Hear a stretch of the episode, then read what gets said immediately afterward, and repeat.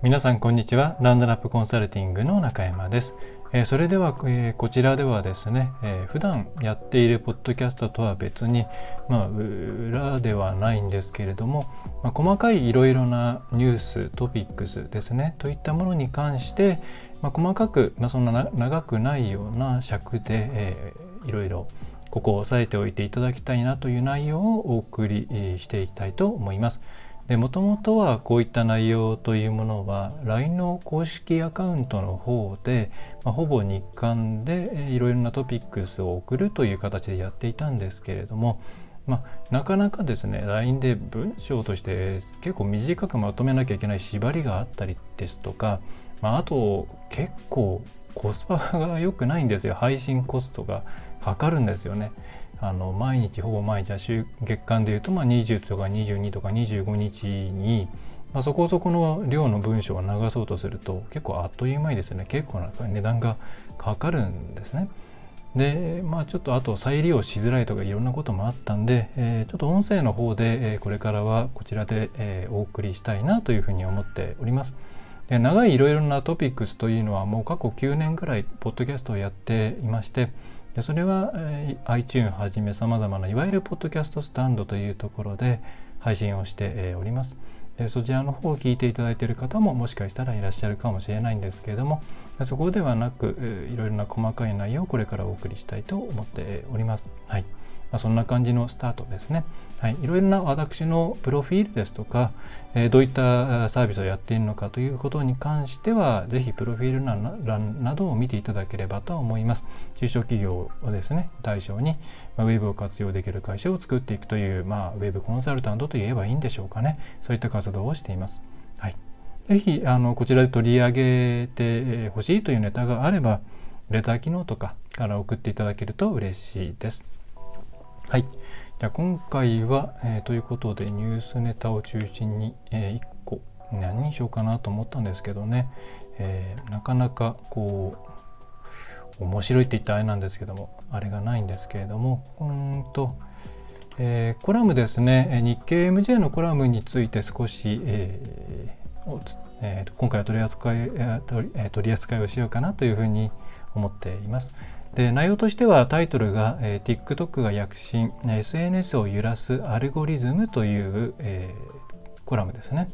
2022年9月20日の4時に公開されている日経 MJ からの天才の、えー、コラムです、まあ、有料会員でないと全部は見られないんですが、えーまあ、基本的な部分は無料で見られる範囲で、えー、いいんじゃないでしょうかというところですね。で、この中で、この記事自体はま大きく、うん、TikTok が伸びてるよというところと、え YouTube とか、えそれから Facebook がそれに対していろいろ対抗策を出していってるよというところと、えただ、えそれを行うためにアルゴリズムを変更することによって既存ユーザーが逆に反発してしまって困っているよといったような内容が書かれています。で、え、今回はそのアルゴリズムというところにフォーカスを当てたいと思います。でこのじゃあ TikTok がですね伸びてきたから他のところがね YouTube とか、え、そういったところが、まあ、どれくらい本当にそれに対して危機感というかですねを感じているのかっていうのはまたちょっと別の、うん、論旨があるんですが、えー、それをやっているとちょっと今回長くなってしまいそうなんで、えー、皆さん多分このアルゴリズムっていうところですねこの言葉を聞いた時にうんうんなんかよくわかんないなっていうふうに思われてしまうと思うんで、えー、これこの言葉が出てきた時には一体こうどういうふうに考えていけばいいのか,、えー、かっていうところを今回お伝えできればなというふうに思っております。はい、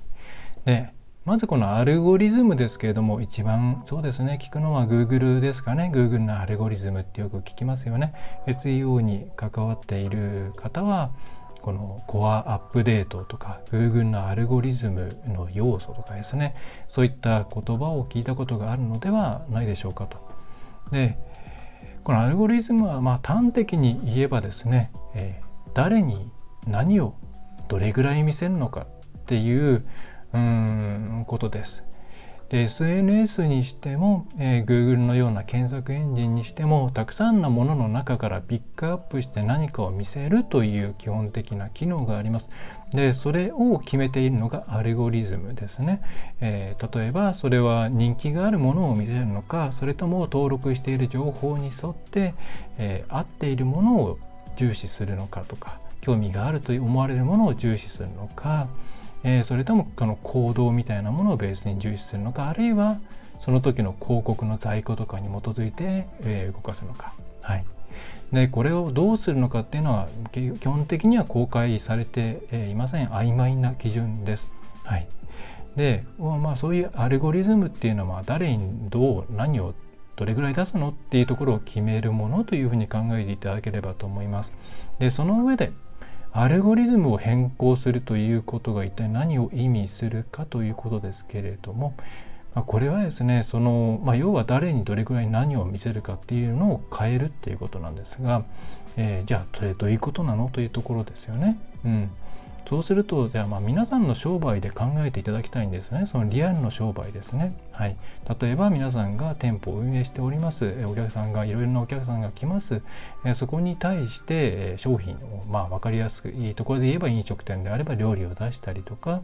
えそうでなければ例えば塗装屋さんであればですね外壁の塗装のメニューを出したりとか、えいろんなことをすると思うんですけれどもまあ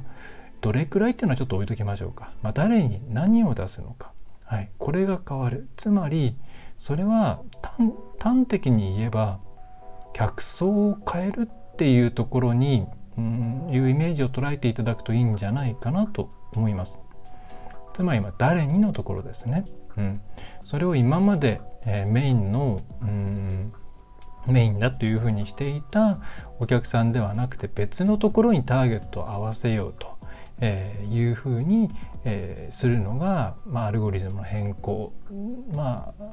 本当にこれはちょっと細かく言うとちょっと違う部分もあるかもしれないんですけどもまずそういうイメージ持っていただいていいと思います。で何を出すかっていうのももちろん変わるので既存のお客さん今までずっといたターゲ今までずっとターゲットにしていた方に対して、えー、渡すものも変わってくるんですね。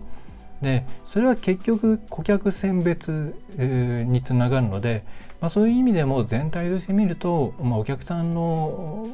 ターゲットをずらしたいんだろうなっていうふうに考えていただくといいんじゃないかと思います。はい、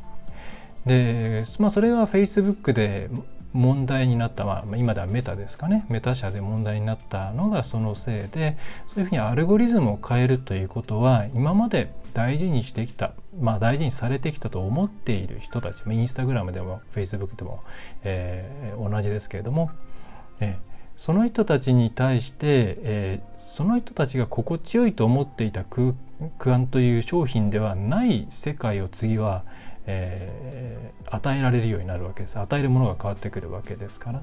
そうするとやっぱり既存のお客さんっていうのは嫌がりますよね。それがその今までが好きでそこに住んでいたのにまあえー、まあ、端的に言えば人と人とのつながりっていうところではなくって一般的にバズるような内容とかそれからうんまあ視聴バズらなくても長く視聴数が稼げるような、えー、滞在してくれるようなコンテンツがどんどん流れてくるようになってくると、えー、嫌になってしまう、まあ、その結果この記事にあるようにうんとインスタグラマーのですね、えー、かなり、えフォロワー数を持っているキム・カーディアンっていう姉妹。うんみたいな人たちが反対署名を集めるなんていうことを行っているわけです。はいで、えー、そういうふうに、えー、なんだろうなバズってるものとかっていうのは逆にそれを好む人たちもいるわけですからそういう人たちを Facebook なり、えーと、と Instagram の方に引き戻したいというところがあるというイメージを持っていただくといいんじゃないかと思います。はいまあ、アルゴリズムの変更っていうと、うん、漠然としていて一体何かが変わるのやらというふうにそう思われがちだと思うんですが、まあ、それは、うん、大きくはもう誰に何を与えるのかを変え変えるっていうことなので、えー、うん今回で言えば、えー、Google であったり、まあ、メタ Facebook とか Instagram ですねが、お客さんをちょっと変えていこうとしているというふうに捉えていただくといいのではないかなというふうに思います。はい、まあ、このアルゴリズム変更に関しては他にもユーザーのさんの、まあ、見ているお客さんの行動を変えるとかですねこっちの方向に動い、えー、こういう行動をとってほしいように誘導するとか、いろいろ他にもサーブ的な目的はあるので一概には言えないんですけども基本的にはまず今の、まあ、お客さん、ね、誰に何を与えるのかを変える変えようとしてるんだなという解釈をしていただければと思います。はいえそれでは今日はこんな感じですね。ちょっと最初に前置き入れた関係もあったのか長くなってしまいました。はい、まあ、今回は短くね、えー、多くお送りしていきたいと思います。えー、というわけで、えー、ここまでになります。えよろしければですね、えー、っとなんだレ、レターとかいただけると嬉しいのかな。えそれから、えっと、まあ、いいね、いいねなの。ちょっと私もあんまりこのスタンこのここのシステムに慣れてないんですけれども、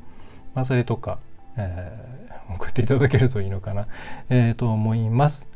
はい。あと、えー、ちゃんと、ちゃんとやってるじゃない？長くやってる。もう、もうもう340回ぐらいですかね、現時点で。ポッドキャストとか、えー、メルマガとかいろいろありますんで、ラウンドナップウェブコンサルティングの方からいろいろ見ていただけると嬉しいです。はい。それでは最後まで今回聞いていただきましてありがとうございました。えー、また次回もよろしくお願いいたします。